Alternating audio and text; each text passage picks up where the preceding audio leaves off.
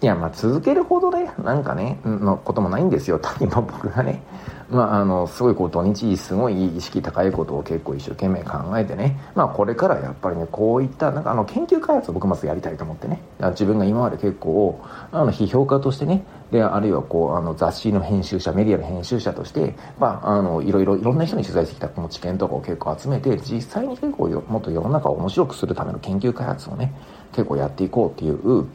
ことを考えて、で、なんかちょっと動き始めてるっていうことをやったわけですよこの土日に。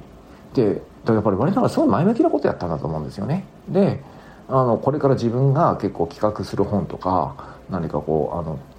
メディアを超高リニューアルしようみたいなこととかもまだこうスタッフにはやっぱ連絡してないけれどだってこうプランニングしたしねもうすごいねなんかね充実したね土日を過ごしてる人過ごしてたんですよであのずっと読みたかったけどねなんかねあの忙しくてねあの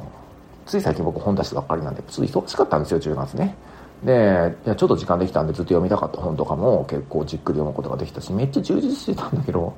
なんかね、その反動でね、電池切れちゃってね、ダメなんですよね。なんかね、あの、いつもね、僕夜にね、模型作る時間とかも作ってるのが、模型を作る気力もなく、なんか発売日とね、メルカリとヤフオクの状況をチェックするだけで30分とか1時間とかそこそこ時間とかに結構なっていて、まあそういうことはありますよね。だからまあ皆さんね、まあ、結論から言うとですね、まあちょっとね、なんか優しくしてもらえると嬉しいですよ。僕に対してですね。はい。まあ、ということでね、あのね、あの、今週もよろしくお願いしますっていうのが、ちょっと結論ですあの、本当はね、結構前の10分に収めたかったんだけど、あの、収まり悪かったんで、ちょっとしたエピローグをね、えっ、ー、と、結構つけました。で、えー、っとですね、じゃあ告知ですね。えー、っとですね、えーあの僕のやってる遅いインターネットっていうこうウェブマガジンがあって、そこにですね、あの白戸誠一さんっていう結構アニメの設定とかを作っている仕事の人ですけど、彼がすごくね、東京の街歩きが好きで、東京外だらけって連載やってるんですよ。で、この白戸さんのね、結構連載のね、あの最新回っていうのが結構更新されたんで、皆さんで結構見てください。でね、ああの今回はですねこうあの荒川地区ですねを結構あの白戸さんが結構歩いていてなんかこう東京の下町を歩いているっていうことが写真付きで結構方が綴られてるんでぜひともね見てください、はい、であのねなんかこうあの荒川河川敷とか東京高知とかね綾瀬川とかあの辺ですね歩いてるのがね。はい。でねあの僕のね結構ねあのオンラインサロンのプラネッツクラブっていうのはあの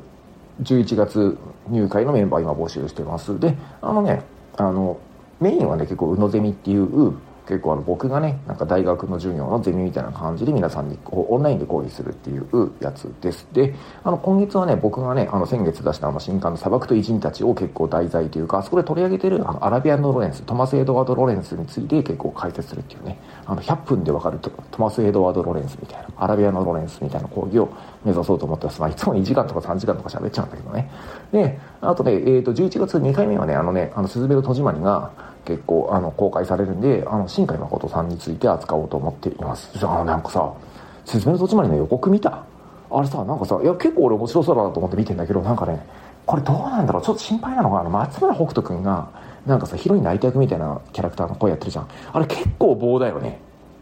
俺さ、あの、カムカムエヴリバディすごい好きだったからさ、なんか松村北斗くんがさ、あんまり良くない演技をしてディスられるとかなんか見たくないんだよね。ね、カムカムエヴリバディでほら、ミノルさんっていうね、上白石萌音ちゃんの相手役やってたじゃない。